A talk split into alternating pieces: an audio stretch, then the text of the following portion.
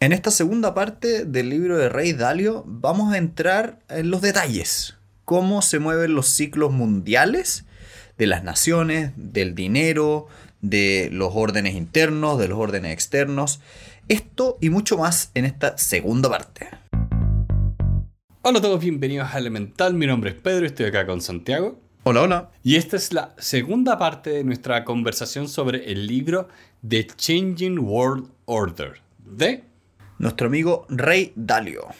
Como les comentábamos en el episodio pasado, este es un libro que habla sobre los ciclos de las naciones, de los imperios, y que tiene un fuerte énfasis en el punto o en la mirada economicista, en el dinero en general, debido al trasfondo del autor. El autor es un inversionista que se dedica a ser inversionista macroeconómica, inversiones macroeconómicas, es decir, como que invierte en naciones, sectores, eh, países, etc.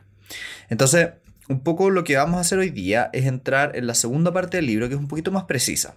Como les decíamos en el primer episodio de la semana pasada o hace un par de semanas, el libro dice, mira, las naciones nacen, crecen, llegan a su apogeo y después caen y mueren y parte de nuevo un nuevo orden eh, distinto que viene a reemplazar el anterior. Sí.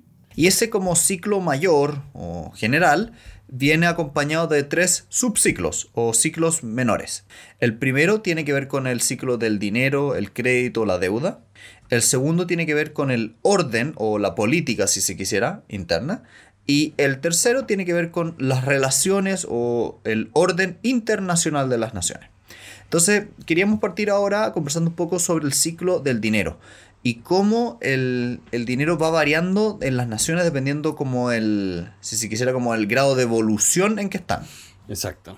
Y a este respecto el autor nos cuenta que, según él, las naciones pasan como por tres grandes grupos o tres grandes como fases respecto al dinero. Primero, pasan por la versión más primitiva de dinero, que siempre es un, dinero físico duro.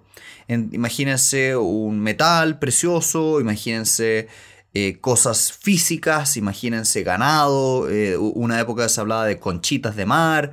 En otras palabras, imagínense algo como físico, tangible, que pueden mover de un lugar a otro. Y este dinero pasa a transformarse en una cosa bien interesante, que es que se empieza a almacenar y la gente empieza a guardarlo en, no sé, imagínense una bodega. Y las personas empiezan a dar un recibo de que en esa bodega hay dinero. Entonces ahí viene el segundo como gran bloque o la segunda gran evolución del dinero que es cuando tú empiezas a traspasar los recibos del dinero. En vez de, por ejemplo, si yo tengo en mi bodega 10 lingotes de oro, en vez de tener que ir, tomarlos y pasárselos en la mano a Pedro para que él los tenga, yo lo que hago es, le digo, mira, te voy a dar un papel que dice vale por 10 lingotes y Pedro va a recibir el papel y podría ir a buscar esos 10 lingotes. Esas eran las famosas notas bancarias. Entonces, como a grandes rasgos, como es bien interesante porque eso te permite empezar a expandir un poco la cantidad de dinero, pero siempre, siempre teniéndolo a la vista como amarrado todavía a un sustento físico. Hay una bodega con unos lingotes de oro. Y esto... Y también todos estamos de acuerdo en el valor de estos lingotes de oro. Eso. Estamos de acuerdo en el valor de los lingotes de oro y la legitimidad de pasar el comprobante para poder ir a cobrar esos lingotes de oro. Así que hay, acá un dato rosa que me encanta porque a, veces la gente dice como, ah, el oro que era tan sólido. Pero hay que recordar que siempre estas cosas tienen que ver con que nosotros estamos apreciando un metal que no tiene un valor intrínseco así como que esté inculcado en sus átomos. O sea, para, mí mi gran ejemplo de esto es como en la época de la conquista española de América, estaban buscando oro y plata y encontraron platino. Un metal que hoy en día es más valioso que el oro y la plata. Hoy en día. En esa época pensaban que era una mala imitación de plata y lo tiraban al mar. tenían barcos llenos de platino al mar. Chao. y hoy en día es valiosísimo. Exacto. La, moraleja, el valor todavía sigue siendo relativo. Bueno, y el punto ahí eh, que es interesante es que las naciones evolucionan y llega un punto, como actualmente la gran mayoría de las monedas mundiales son, que las personas desvinculan el comprobante del dinero con el dinero, con el lingote de oro. En otras palabras, tú puedes empezar a traspasarte este comprobante sin necesidad de que haya efectivamente o no un lingote de oro en la bodega. Y eso es bien interesante porque implica que el dinero pasa a ser como una especie de acuerdo social. Pedro y yo estamos de acuerdo que estos billetes son valiosos, son dinero, independiente de que haya o no un respaldo de ese dinero. Y esto llevado a la modernidad implica que ya ni siquiera es un billete físico, no es un papel, sino que es más bien un dígito en un, o un cero en un computador. Entonces, todo eso lleva a una cosa que es fundamental y muy interesante, que es el dinero fiduciario que se conoce, que es cómo las naciones van eh, llegando a un punto donde pueden controlar la cantidad de dinero independiente de si tiene un respaldo físico o no.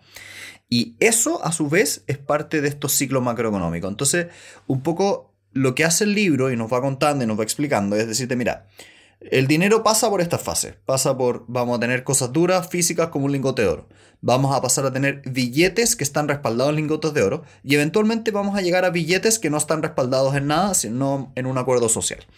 Y cómo las naciones, y coincide que las naciones que empiezan a avanzar por este ciclo empiezan a avanzar en cuanto a desarrollo en general.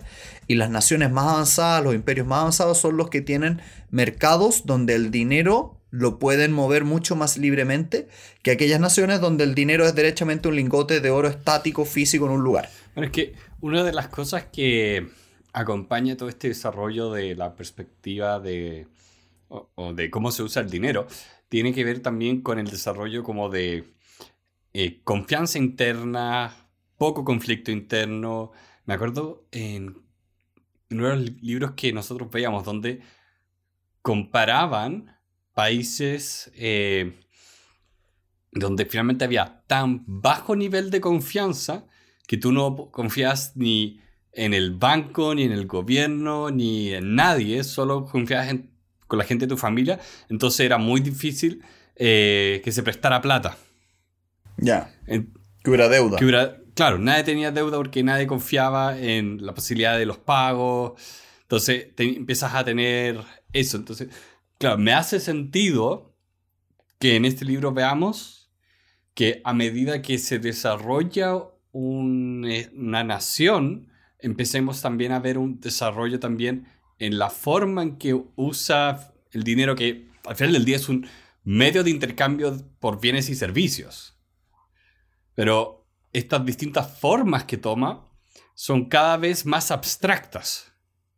O sea, hoy en día, ¿cuánto vale... o sea, en Chile usamos el peso. Si yo tengo mil pesos, ¿cuánto valen esos mil pesos? Es entendible por todas las cosas que puedo comprar con mil pesos. No, no hay una. No hay como una regla central que diga exactamente por todas las cosas que yo puedo intercambiar esto. Sí. Y es fascinante porque el autor hace varios análisis macroeconómicos del funcionamiento del dinero que a mí me hicieron harto sentido. Por ejemplo, dice, eh, los mercados siempre van a ser inherentemente cíclicos. Entonces, ¿pero por qué? Bueno, por la siguiente razón, y me gusta porque yo había leído a este respecto a propósito de autores medievales que criticaban esto, que decían que, mira, esto es súper obvio.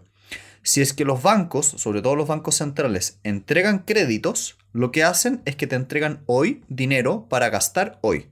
Por lo tanto, tú lo que vas a hacer es usar ese dinero. Cuando compras más cosas o tienes más acceso a comprar cosas, naturalmente los precios van a tender a subir porque hay más gente que quiere comprarlo y puedes subirle el precio. Ahora, eso es dinero prestado. Por lo tanto, llega un momento donde tú tienes que empezar a devolver y pagar tu deuda. Y naturalmente vas a empezar a gastar menos. Y por lo tanto, naturalmente vas a empezar a empujar los precios hacia abajo. Entonces, esto si tú lo empiezas a hacer como contraer y expandir, contraer y expandir constantemente, es evidente que va a terminar haciendo que la economía tenga una especie de ciclo y que esté en cierto sentido empujado por el control de la masa monetaria de los bancos centrales. Y lo encontré fascinante porque era, obviamente es una simplificación de la realidad, pero, pero es una simplificación bien útil. Es un modelo bastante interesante para entender cómo se mueven las monedas. Sí, porque también no es como que tú puedas decir como, ah, ya, simplemente, eh, ya que es un ciclo, no hagamos el paso uno. Sí. No es, no es tan simple como para hacer eso, porque también eh, muchas veces cuando se hacen estos préstamos, eh, estamos gastando dinero hoy para hacer inversión. Entonces, si es que yo hoy día me endeudo y construyo, por decir, un puente, mañana tengo un puente y puedo abrir posibilidades económicas nuevas. Entonces, es bien eh, es bien complejo en ese sentido, porque no puedes simplemente decir, ok, no, no hagamos este ciclo de, de expansión y contracción.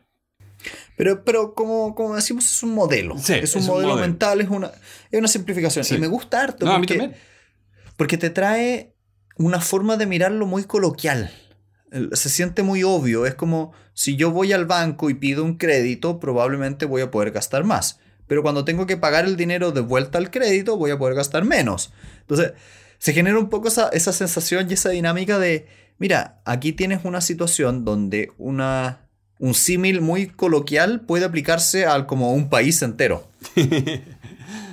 sí, es que de, dentro de cuando empiezas a trabajar en niveles tan, tan grandes, tan macro, como que las cosas los detalles del día a día empiezan a perder importancia. Entonces, puedes generalizar sin perder tanta precisión. Sí. Eh, bueno, y ahí el libro entra a todo lo que se conoce como el ciclo de la deuda y que es una versión profundizada de lo que veníamos conversando, de cómo funcionan estos países cuando emiten deuda masivamente y cómo se va moviendo esa deuda y cómo funciona a nivel macroeconómico. Y ahí el, autor como que distingue dos tipos de grandes ciclos de deuda un ciclo corto y un ciclo largo. Y este, eso es yo, yo, admito que tengo una especie como placer culpable con me gusta cuando un autor me dice ya, los ciclos son de 8 años y los macrociclos son de 50. Porque como que me gusta intentar predecir cuando es total y absolutamente eh, imposible. Por eso digo que es un, un, placer culposo. Pero me gusta cuando los autores te dicen, no, mira, los ciclos son de esto. Entonces uno empieza a mirar y uno empieza a calcular y dice, oh, creo que estoy aquí, puede que me convenga hacer esto. Es como pequeño mini casino. Bueno, es como eh, en el capítulo anterior hablamos de Big Short y cómo la persona que predijo que se venía esta contracción del mercado, predijo que se venía esta caída, lo hizo cuatro años antes de que sucediera. Sí. A nosotros, de hecho, eh, un artículo que yo le compartí a Santiago también decía como era muy obvio que ahora se venía una contracción económica. Y si han escuchado el podcast, van a escuchar como eh, nosotros venimos hablando de esto hace mucho tiempo también. De que está muy inflado, que está muy grande. Pero no tenía, podíamos predecir que se venía la contracción en el sentido de que, claro, eventualmente viene una contracción. Eventualmente va a llover no te puedo decir si es martes o miércoles. Sí. Bueno, igual nosotros hicimos ciertas cosas, o sea, nosotros nos dimos cuenta que habían ciertos activos que teníamos que estaban demasiado, demasiado inflados y consolidamos esa ganancia y compramos otro tipo de activo y hicimos un poco esos movimientos.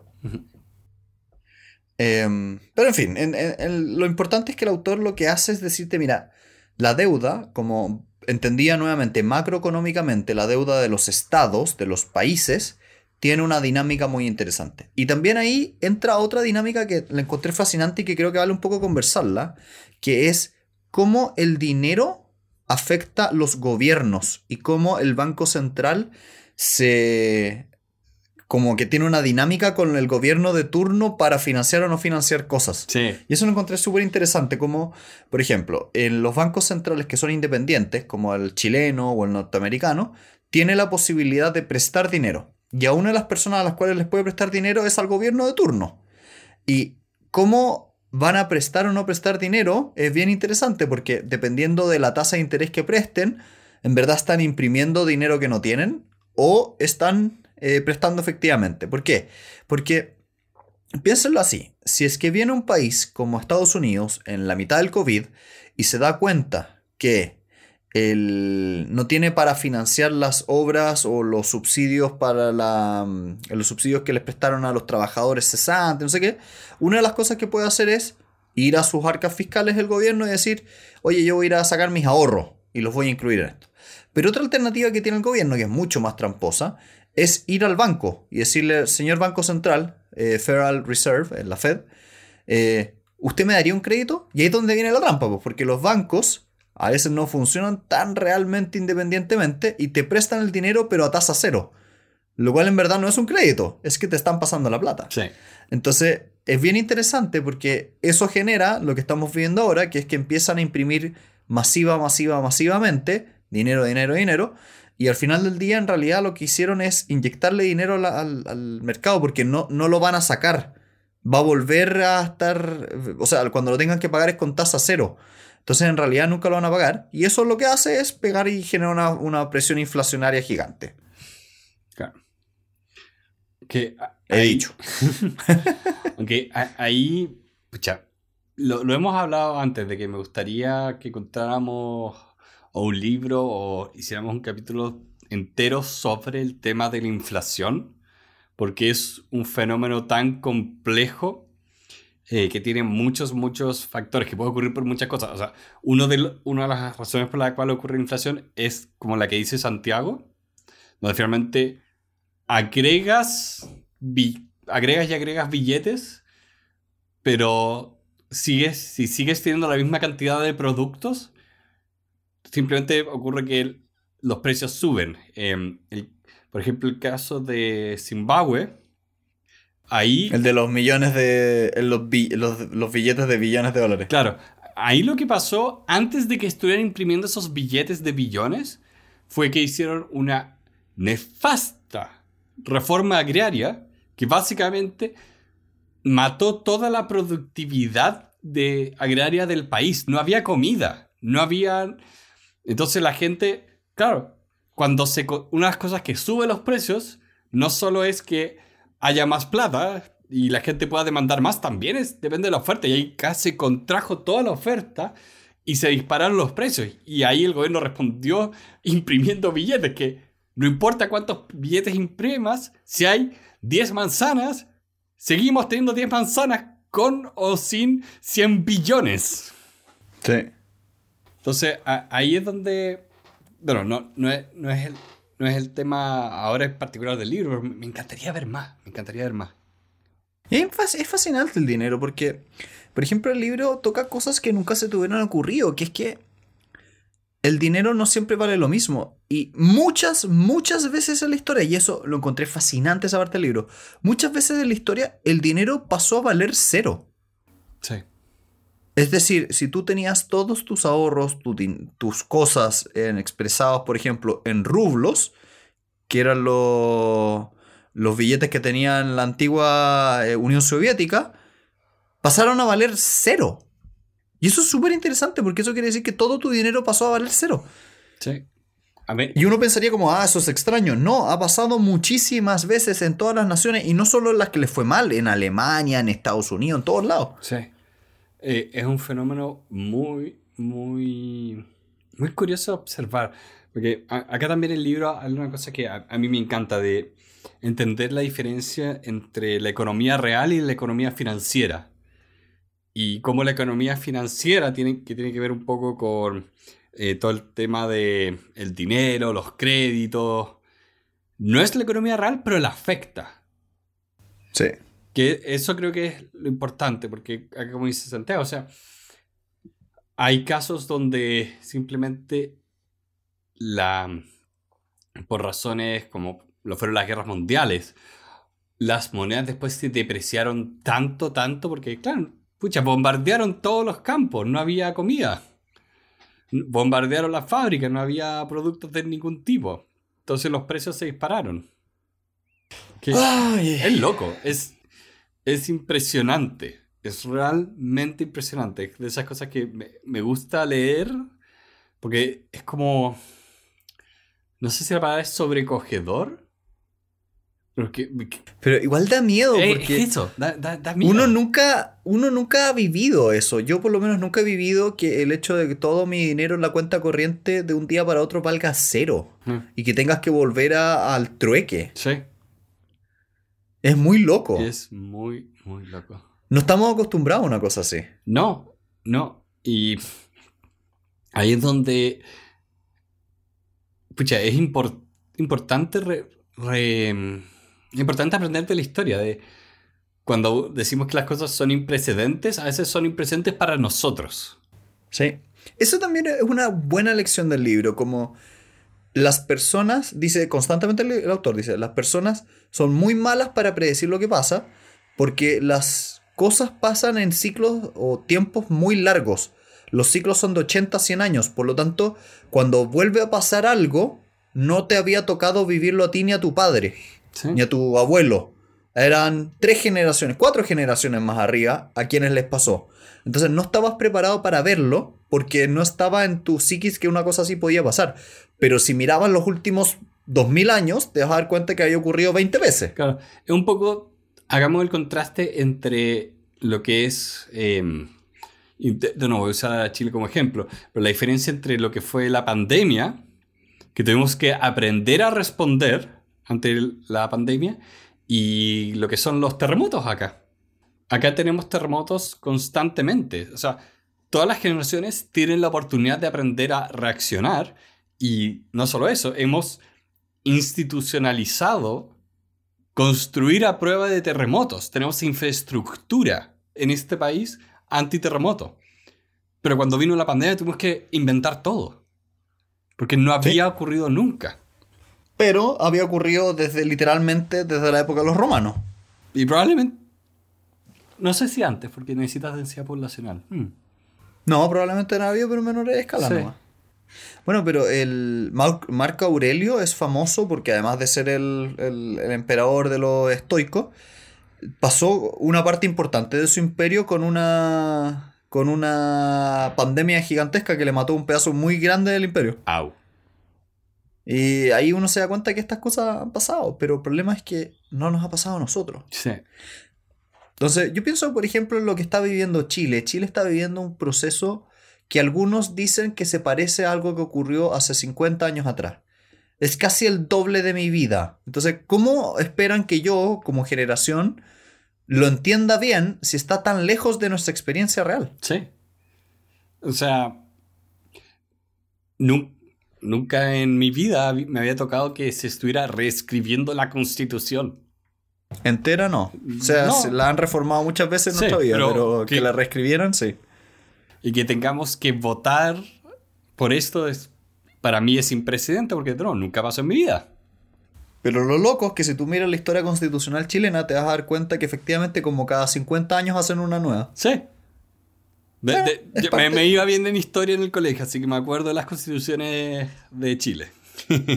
y eso es interesante porque nosotros como seres humanos intentamos armar nuestras vidas en torno a supuestos o a, ideas de lo que tiene que ser. Expectativas. Y después nos, y nos empezamos a dar cuenta que efectivamente no son así y que hay muchas cosas que se repiten. Entonces, qué interesante es cómo tenemos que ir aprendiendo a entender ese proceso. Sí. Ah, es impresionante. Bueno, y el autor obviamente toca temas que son fascinantes, dentro de los cuales, por ejemplo, está el tema del orden externo, y que también lo encontré bien entretenido porque justo, justo, justo cuando terminamos de leer este libro, partió la guerra entre Rusia y Ucrania. Entonces, es fascinante cómo podíamos un poco ir leyendo y haciendo una especie de símil, ¿o no? Sí, o sea, tú lo leíste antes que yo, así que yo lo leí un poco después, ya, ya estaba la guerra. Pero era como, oh Dios mío, esto está pasando. y es lo mismo que dice el libro. Sí. Y me gustó, por ejemplo, la frase que la encontré divertida, que es que eh, el autor decía, en el mundo, en el ciclo internacional, onda, en las naciones, no existen las normas. Es literalmente la ley del más fuerte. Sí. Y por mucho que tú patalees todo lo que quieras patalear, en realidad eso no importa. No hay tribunales internacionales que obliguen a una nación a hacer algo. Sí. Es un poco de. Eh, me, encanta esta frase que de repente usa C.P. Gray como para resumir los conflictos. Dice de un acto diplomático del ejército más grande. Ya, ya, te entiendo. Entonces, acá como dice, es que ya hoy en día estamos acostumbrados a tener instituciones como eh, la ONU y que, como se ha visto ahora con la guerra de Ucrania, no tienen poder real. Porque estamos tratando de tener países que actúen de manera no militar y lleguen a acuerdos y estamos tratando de avanzar a eso. Y de hecho, es fácil mirar la... porque hoy día tenemos acceso a todo el mundo.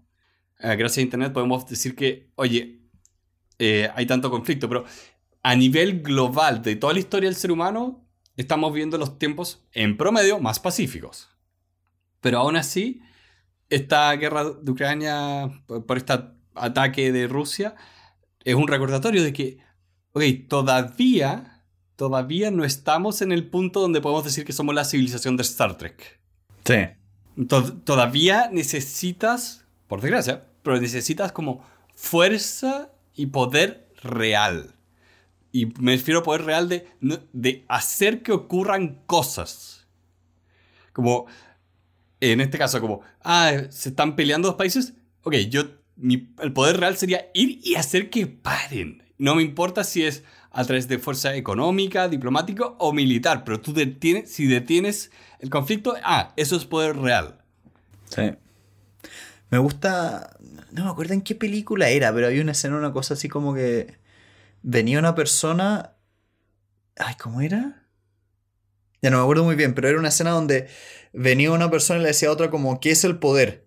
Y el otro le, como que se acercaba y lo miraba y le decía a una persona que estaba al lado, haz esto. Eh, y le, lo miraba y le decía, eso es poder. ¿Es Game of Thrones? Cuando eh, Littlefinger le dice a Cersei como, el conocimiento es poder. Y, y Cersei lo mira y es como, guardias, arréstenlo. Le ponen la espada acá y como, el poder es poder. Suéltenlo. Bueno, eso era, parece que era decir, una de las cosas divertidas de Pedro para todos nuestros audio escuchas del podcast, que Pedro tiene memoria casi fotográfica para lo que es películas, oye, series y cosas por el estilo. Lo peor, porque después se volvían las otras cosas. Entonces oh. Pedro tiene almacenado en su cabeza todo lo que es un, un, gran, gran, gran, una gran colección de películas y el resto de las cosas lo olvida. Pero es muy divertido porque puedes hablar y hacer una referencia como pueden observar a... Me acuerdo que había una serie que una película que y Pedro va y te cuenta exactamente los personajes, el momento cuando le dice, cómo le dice y el diálogo, si se acaban de fijar. Entonces, es notable porque Pedro es como. Yo siempre he imaginado que la cabeza de Pedro es como una secuencia de esos monitos animados donde pegan una secuencia detrás de la otra y la van cortándose. Ah, un poco. Las especialidades de Pedro. Sí, pero sí, e, es, es fascinante este, esta parte porque habla un poco de, ok, tenemos el tema, el tema de guerras de comercio, guerras tecnológicas, geopolíticas, como... Eso es un buen enfoque, un buen tema, como uno tiende a pensar, ah, hay guerra, dos personas están disparando. Pero no es tan así. También hay guerras financieras, hay guerras de capital, hay guerras tecnológicas. Eh, lo encontré muy interesante, como efectivamente es un tipo de guerra que estén dos países compitiendo por quién arma la bomba nuclear más, más importante. Sí, o, porque es una carrera militar. O toma hoy en día el caso de China y Estados Unidos, que si bien no tienen una guerra eh, declarada militar, los dos están tratando de ejercer eh, poder económico eh, poder de negociación en los intercambios comerciales. China especialmente tiene un gran interés en tener un dominio geopolítico en todo, todos sus territorios aledaños. Entonces, y también está el tema tecnológico de, especialmente con las, ahora con el tema de la tecnología de los computadores. Sí. No, no me acuerdo cuál era el dicho que decía, como de, existen las empresas estadounidenses que han sido hackeadas por China y las que todavía no saben que fueron hackeadas por China. Sí. Entonces, hay, una, hay un conflicto que si bien no es bélico, todavía, todavía lo podemos reconocer como conflicto. Sí. Y el autor es, bien específico en decirte eso, porque como buen inversionista macroeconómico, nuevamente, está preocupado de los conflictos. Claro. Bueno, en definitiva, es súper interesante este libro desde distintas perspectivas y va a haber un pedazo bien importante del libro donde serán unas 200, 300 páginas, donde va haciendo un estudio de casos y pone distintas naciones, distintos lugares, distintas épocas y va analizando, caso por caso. Y mira, por ejemplo, qué pasó con la moneda, la libra esterlina en, el mundo de, los anglosajones, va, va mirando qué pasó con el imperio holandés, qué pasó con el imperio chino y toda otra serie de imperios. Entonces, A grandes rasgos, esto es una invitación. Si ustedes quieren saber un poco más sobre cómo se comportaron ciertos países en, esa, en esos momentos y cómo subió y cayó la, el, el determinado país, súper invitados a leer este libro a ese respecto. Sí. Nosotros siempre somos el aperitivo de lo que después escriben estos autores, porque es, es imposible hablar de todo lo que dicen. Sí. Y no se trata la idea. Bueno, y un poco la idea de este podcast es que es un, es un club de lectura. Uno en el club de lectura no va a hablar del detalle del libro, sino que va a hablar sobre el libro como un todo, analizarlo, conversarlo. Y de la mano de lo anterior, quiero dejarlos a todos un poco invitados a que si a ustedes les gustaría conversar con nosotros sobre los libros, tienen todos los medios de comunicación habidos y por haber con nosotros. Están las redes sociales, están nuestros mails, tenemos una página web, elementalpodcast.cl, y ahí van a encontrar todos los elementos si nos quieren conversar. Nos pueden contactar, hemos tenido varios casos de gente que nos manda un mail, así que más que invitados todos ustedes a ser parte de este podcast, de este club de lectura. Y nuevamente quiero darle las gracias como siempre a la gente que en Patreon nos está ayudando, nos está ofreciendo alguna ayudita financiera, nunca está de más. Eh, y bueno, más que recomendado el libro, es muy entretenido, algo largo, pero visualmente es maravilloso. Sí. Creo que realmente Rey Dalio demuestra que uno, uno puede hacer tanto con el medio de los libros, como realmente aprovecharlos para sacar lo mejor de este medio de transferencia de conocimiento. Bueno, y con eso les damos las gracias por haber venido, les mandamos un caluroso saludo y los invitamos a escuchar el episodio de la próxima semana. Que está muy bien. Adiós. Están bacán estos teclados, bueno. Ok, ahí estoy grabando. Ahora estoy con mi Logitech de 5 lucas y sigue siendo espectacular, pero bueno, Sí, pero teclado rico es teclado rico. se entiende. Ok. Don't stop me now, having such a good time. Windows deja de moverme la sensibilidad del mouse, de micrófono. Fuck it. Es que está gritando mucho, ese es el problema. Ya, pero si grito debería bajar la sensibilidad, no subirla. Sí, eso está totalmente al revés.